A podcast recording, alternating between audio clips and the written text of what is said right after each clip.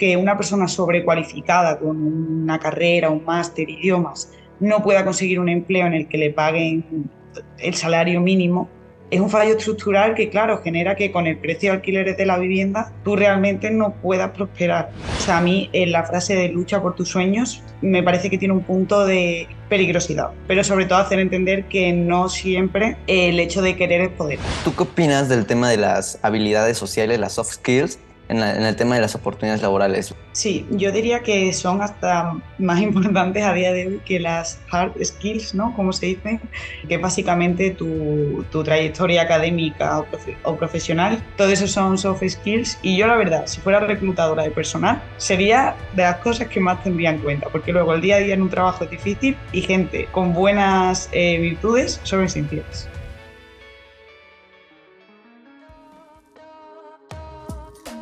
Bienvenidos, soy Francisco Emiliano y creo fielmente crees el resultado de lo que crees, sientes y escuchas, pero aún más importante con quién te rodeas.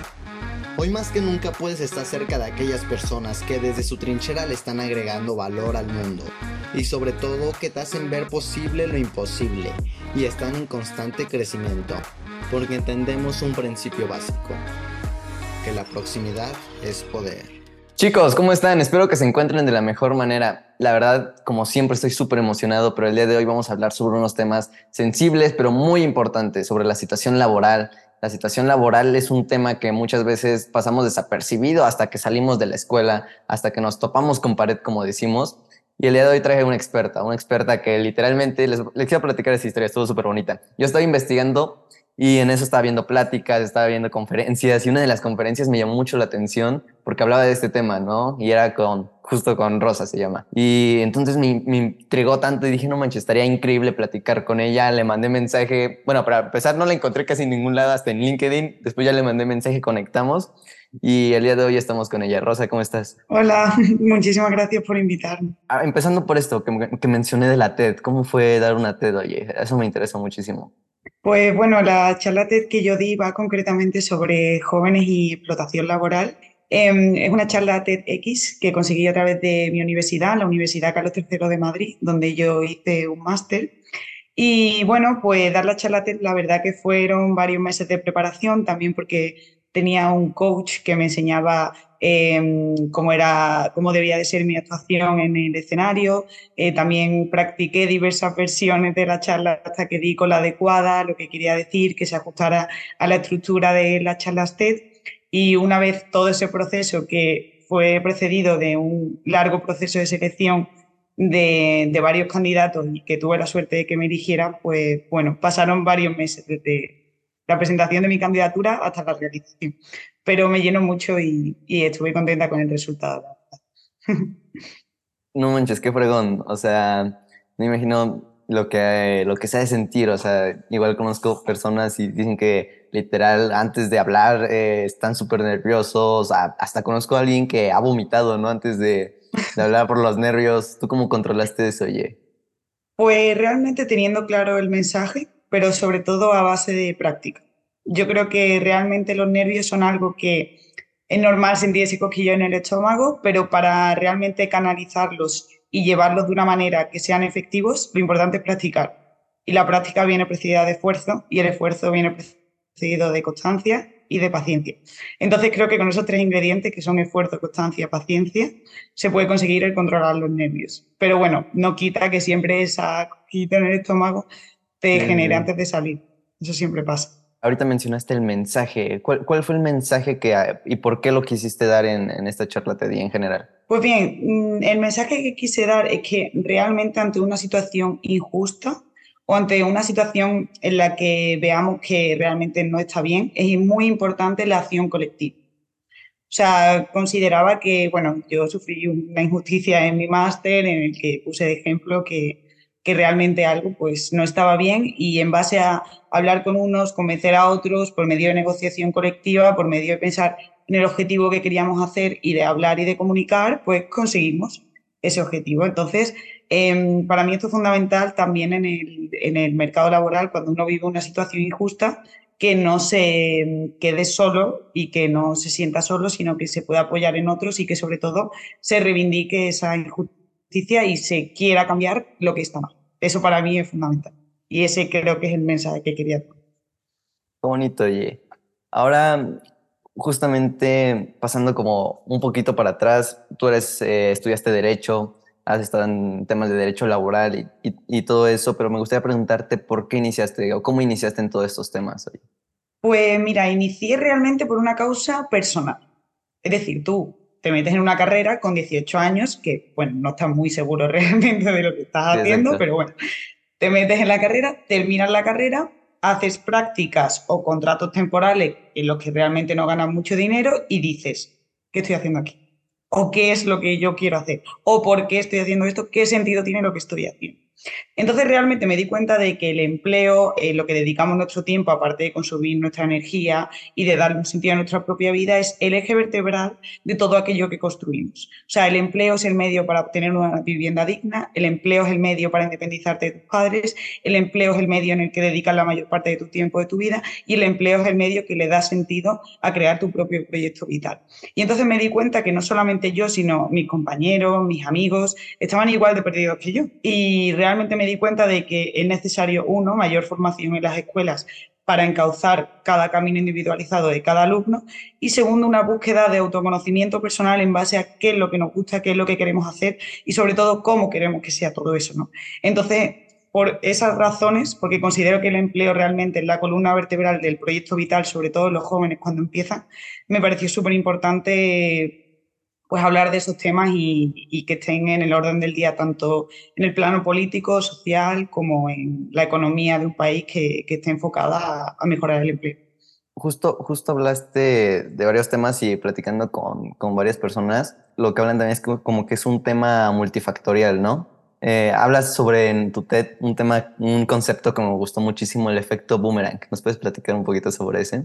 Sí, pues al final el efecto boomerang es que, bueno, de repente dices, ay, con 25 años que me voy de casa de mis padres, pero no, tengo que volver porque realmente, eh, o sea, no, no, me da el dinero o porque siento que avanzo y luego retrocedo entonces, por así, es un boomerang que realmente va y luego viene, ¿no? Y entonces a veces no permite avanzar a la gente joven en esos proyectos vitales y en eso que quieren conseguir. Y realmente eh, para una persona joven es esencial sentir que avanza, sentir que a medida que pasa el tiempo sus prioridades cambian, a medida que pasa el tiempo puede crecer, ¿no? Y entonces me parece que en una sociedad o en una política que no prioriza el empleo juvenil, por ejemplo, en este caso, que es a lo que nos toca más a ti y a mí, pues me parece que está fallando en algo porque lo que genera es pues ese efecto boomerang de de repente con 30 años tener que volver a casa de tus padres y decir, estoy haciendo algo mal, ¿será mi culpa? Pues spoiler. ¿Y, por qué crees que falle esas expectativas? ¿Es un tema estructural, es un tema social o cuál crees que es la causa que más has identificado? Pues realmente yo creo que hay una confluencia de factores o sea, creo que también la motivación personal o la aspiración personal de lo que uno quiera también ahí es importante tenerlo en cuenta.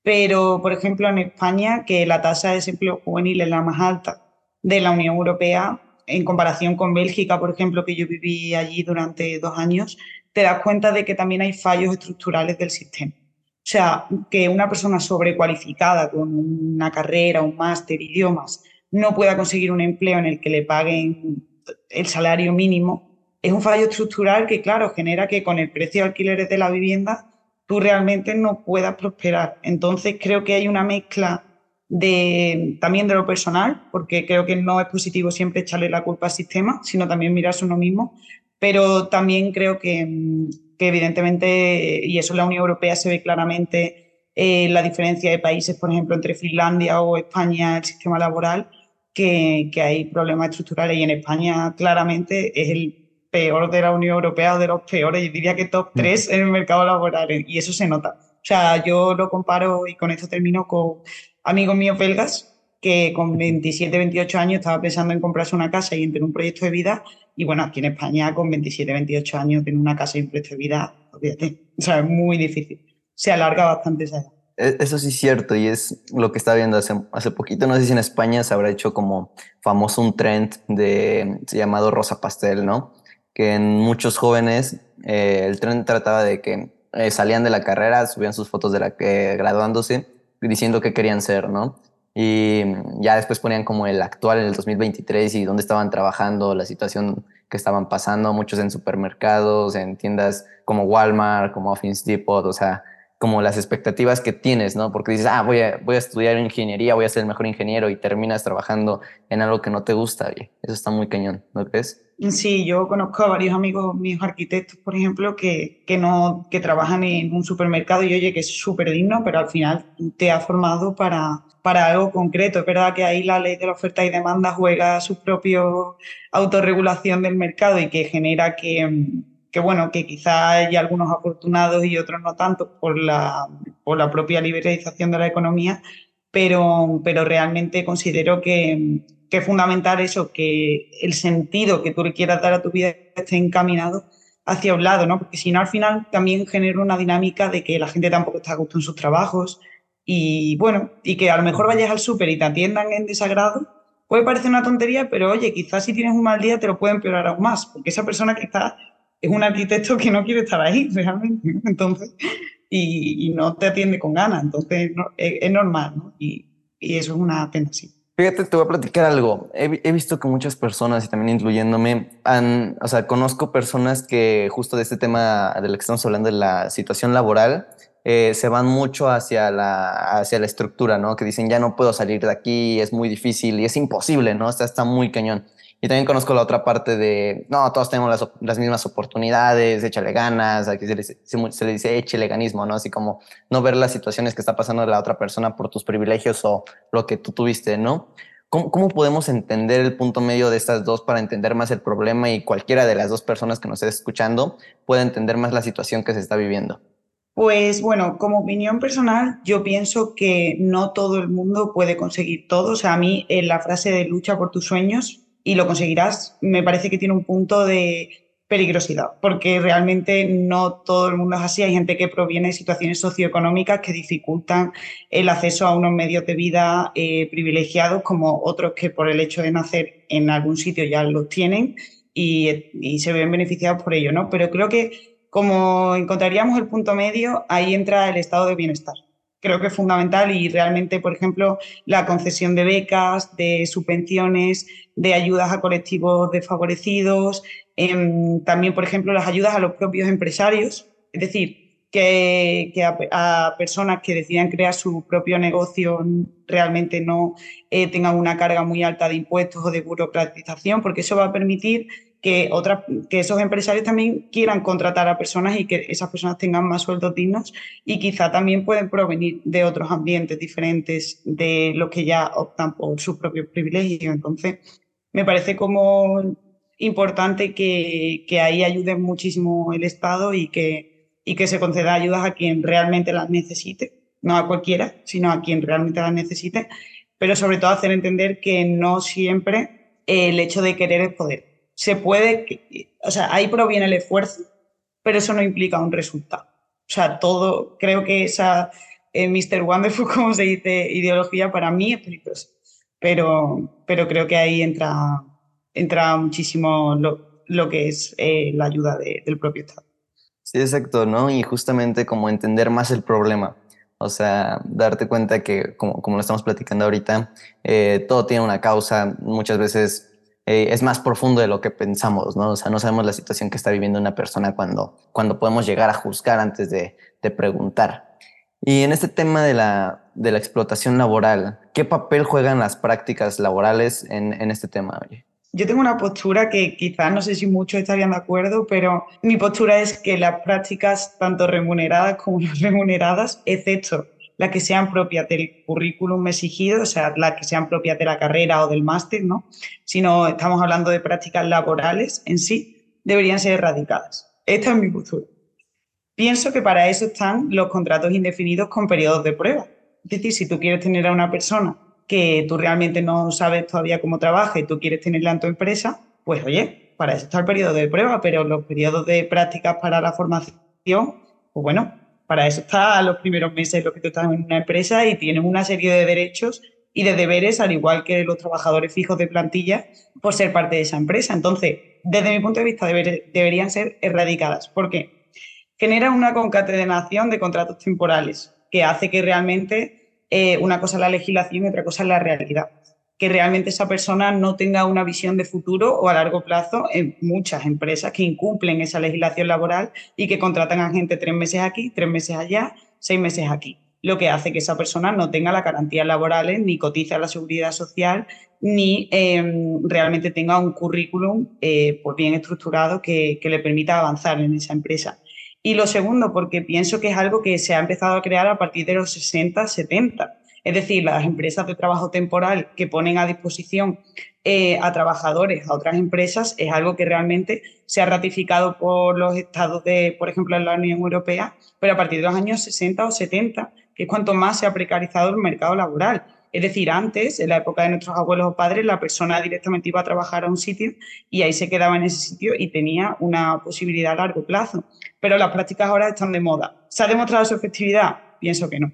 Por tanto, realmente pienso que, que deberían ser erradicadas bajo mi punto de vista. Me, me, gustó mucho lo que también comentaste en tu TED de que un amigo tuyo llegó y te dijo, oye, Rosa, eh, estoy emocionado porque voy a, voy a empezar a trabajar, pero no me van a pagar mucho, ¿no? Y me van a explotar. Y tú dijiste como la reflexión sobre ese pensamiento que nos han creado, que nos mantiene como sumisos y con miedo. ¿Cómo, cómo planteas esto ayer, Rosa? Totalmente. A mí eso es algo que siempre he impresionado de, bueno, es que eres joven, tienes que, que ser consciente que te pueden explotar y es como, bueno, pues será a ti que quieres eso, ¿no? En plan, entiendo que cuando somos jóvenes tenemos ganas, nos queremos comer el mundo, pero eso no justifica en ningún caso ninguna medida de, explotación a los jóvenes y de concatenación de contratos. Yo sí que creo, mirándolo desde el punto de vista positivo, que estoy viendo últimamente en España por lo menos, em, me gustaría saber tu opinión de cómo es en México también, em, que realmente los jóvenes sí que están despertando y ya las horas extras sin remunerar no quieren hacerlo los contratos que no tengan un sueldo mínimo están empezando a rechazarlo. Creo que está generando un movimiento colectivo positivo desde mi punto de vista, porque estamos poniendo límites, sobre todo desde el COVID, que mi charla fue justo antes del COVID, creo que se están poniendo límites positivos, aunque queda mucho camino por hacer y sobre todo lo que, como mencioné anteriormente, que haya una conciencia colectiva de que, oye, a mí me están tratando mal, puede que a mi compañero también, vamos a ayudarle. No vamos a competir con él porque si yo no cojo el puesto, lo coge el otro sino, oye, esto no está bien, vamos a denunciarlo conjuntamente. Bueno, el tema de la situación laboral aquí en México, digo, hay varias perspectivas y varias situaciones muy diferentes unas de otras. O sea, sí he visto que últimamente han cambiado varias, cosas, varias cosas, pero no sé si para bien, siendo honesto. Hace poquito hubo una estadística uh, que una persona, o cambia como de trabajo justo muy rápido, ¿no? Por temas de ansiedad, por temas emocionales, mm, sí, por diferentes temas, o sea, de que te contratan pero no te gusta y porque no es para ti te sales, pero es como muy poquita gente, ¿sabes? La otra parte y es que justo como dijiste, después del COVID, eh, vi las cifras que, que, dijiste y también aquí en México afectó muchísimo, ¿no? O sea, muchos eh, negocios cerraron, despidieron a mucha gente, lo que hace que la gente por necesidad tenga que buscar trabajo y obviamente se tenga que aguantar, ya sea justo como la explotación laboral de un patrón o de un jefe que esté justamente ahí, porque saben que requieren el trabajo y si se salen de ahí es como quitarles la comida a sus hijos, a su familia.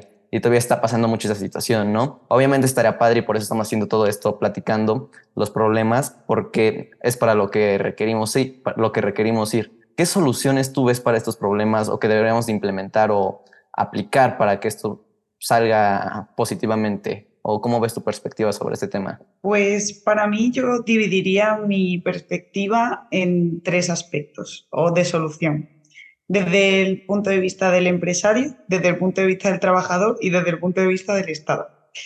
Eh, desde el punto de vista del empresario, creo que mm, reduciría bastante los, los, costes, sobre todo a los autónomos. Les intentaría ayudar a que muchas personas puedan crear su propio negocio sin realmente tener una carga mm, muy importante de, de, impuestos y de cotizaciones como, como tienen ahora.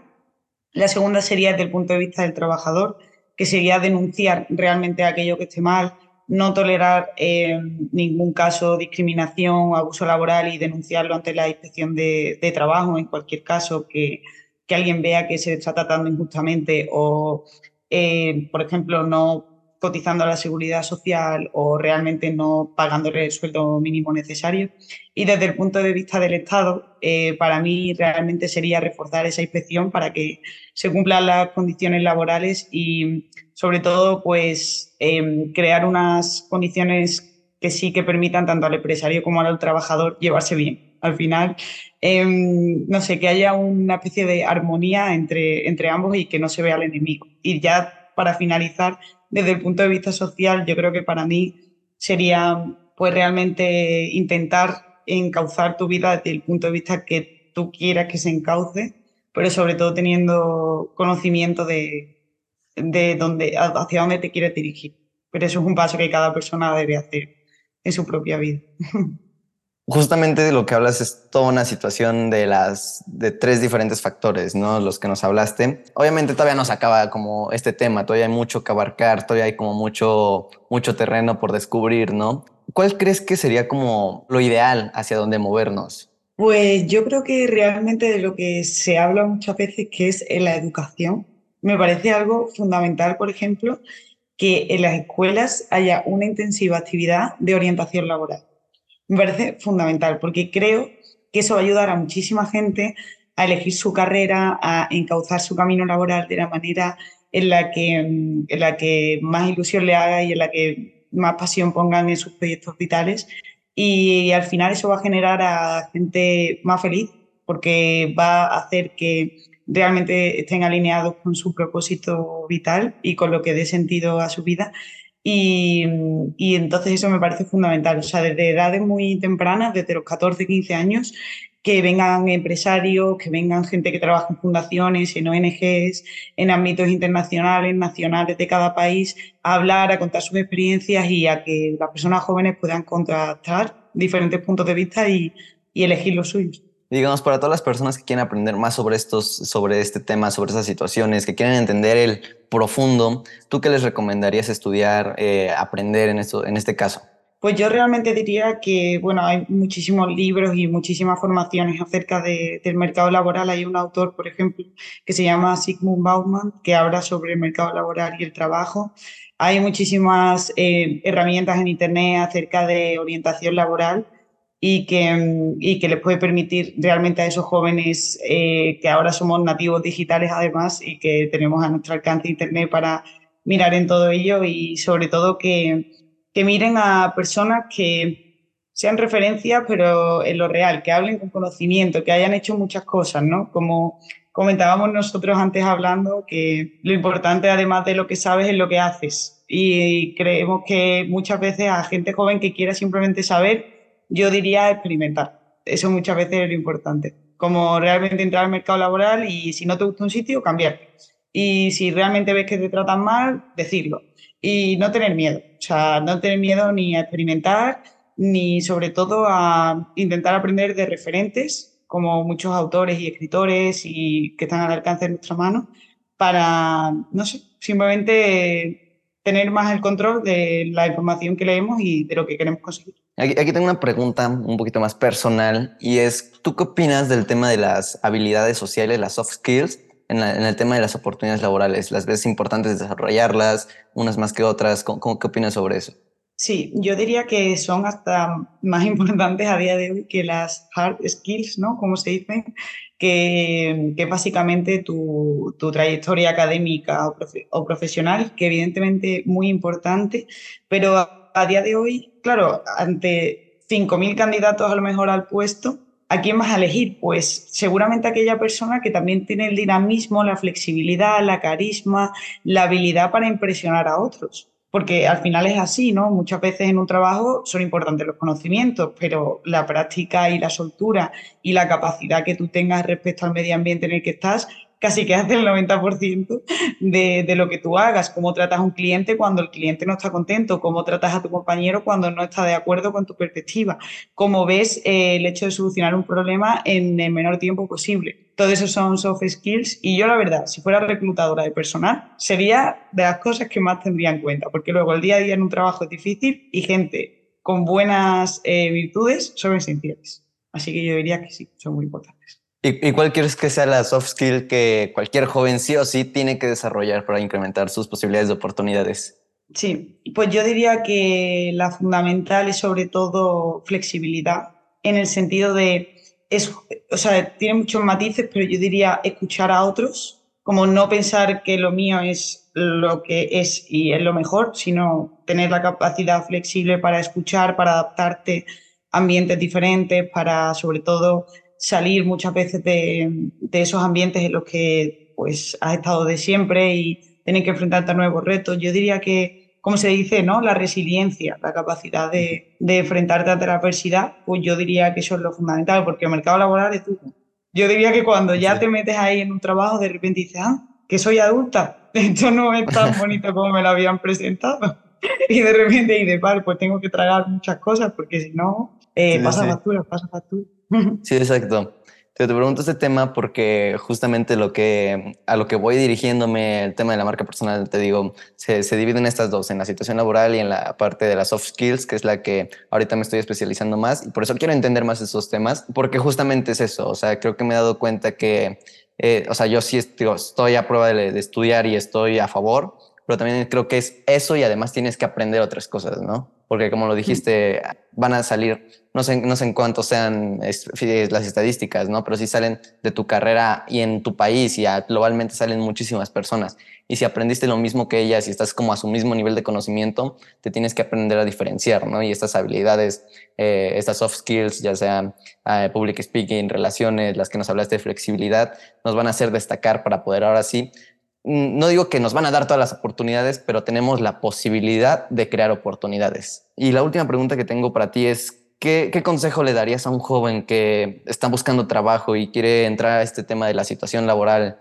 O sea, o imagínate a ti, eso creo que está mejor, cuando apenas ibas a entrar al mercado laboral, ¿qué le dirías o qué consejo le darías? Pues le daría el consejo, bueno, primero, que se va a equivocar y que lo asuma, que va a cometer muchos errores y que no pasa nada, porque la década de los 20 estaba para cometer errores y equivocarse y de autodescubrirse y probar y errar y mm, creer que tenías el camino y de repente no. Eso sería como algo tranquilizador que yo creo que es importante saber porque a mí me ha generado también mucha angustia eh, pensar que no. Pero sobre todo creo que algo que a mí me hubiese ayudado mucho es pensar en objetivos a largo plazo y eso viene de la mano de autoconocerse a uno mismo y saber en el fondo qué clase de persona eres. Si eres una persona que a lo mejor te guste más la presión, em, el dinamismo, el ritmo rápido, lo vertiginoso, pues a lo mejor la empresa privada quizás es lo tuyo, ¿no? Quizás esa eh, presión constante. Si quizás te gusta algo más tranquilo, em, en lo que tengas un horario establecido, concreto, pues quizá el ámbito público, quizás lo tuyo, en el que tengas esa visión pública. Si realmente tienes esas ganas, esa pasión de montar tu propio negocio, de emprender algo, pues el emprendimiento será tu camino, ¿no? Pero hay que saber qué cosas nos ponen nerviosos, qué cosas nos tranquilizan, qué sentido le queremos dar y en base a eso en base a nuestra personalidad y nuestra esencia, que en el fondo es la que tenemos, que creo difícil de cambiar, buscar un trabajo que se alinee con nuestros valores y con nuestra manera de ser y sobre todo con lo que nos gusta hacer. Muchas felicidades, muchas gracias por, por la plática. Y ya para terminar este tema de la situación laboral, para ti, en lo que estás haciendo, en todo este tema de, de, los, de lo que hablas, de lo que compartes, pero esto es como personal hacia ti, ¿qué te gustaría lograr o cuál es tu ideal para ti en todo esto? Pues yo creo que realmente lo que me gustaría lograr sería ayudar al máximo número de personas a que sus condiciones laborales mejoren y a que encuentren su, su sentido a lo que hacen. Creo que sobre todo eso sería a lo que yo aspiro, que todavía creo que me queda formarme mucho, pero realmente a lo que yo aspiro es que al máximo número de personas posibles que me escuchen o que me lean o que eh, se comuniquen conmigo, hacerles cuestionar si están en el camino que quieren estar, si quieren cambiar de camino o si se han equivocado. Al menos como hacerles ver lo que está bien, quizás, que muchas cosas estarán bien, y lo que está mal. Y que sobre todo esas cosas que están mal, animar siempre a la gente a que quiera cambiar eso. Rosa, muchísimas gracias por tu tiempo, lo valoro un montón. Gracias por todo lo que nos compartiste. Tienes un propósito muy bonito, eh, tienes un corazón muy bonito, lo siento. Y la situación, justamente como lo antes de cuando estábamos platicando al inicio, es algo que se debe hablar, algo que debemos compartir y tú lo estás haciendo y muy pocas personas se atreven a alzar la voz para hablar sobre estos temas. De eso te lo reconozco muchísimo, de verdad, muchas gracias por estar en Proximidad Podcast. Gracias a ti, Miriam, un placer. ha sido muy, muy gratificante. ¿Y en dónde te podemos encontrar si las personas te quieren contactar? Pues bueno, mi, mi red social LinkedIn, Rosa Vázquez Dichas, en Instagram, arroba Rose Dichas, y si no, también podéis ver mi charla TED, Rosa Vázquez Dichas, Jóvenes y Explotación Laboral. Súper, muchísimas gracias, nos vemos. Gracias, un placer.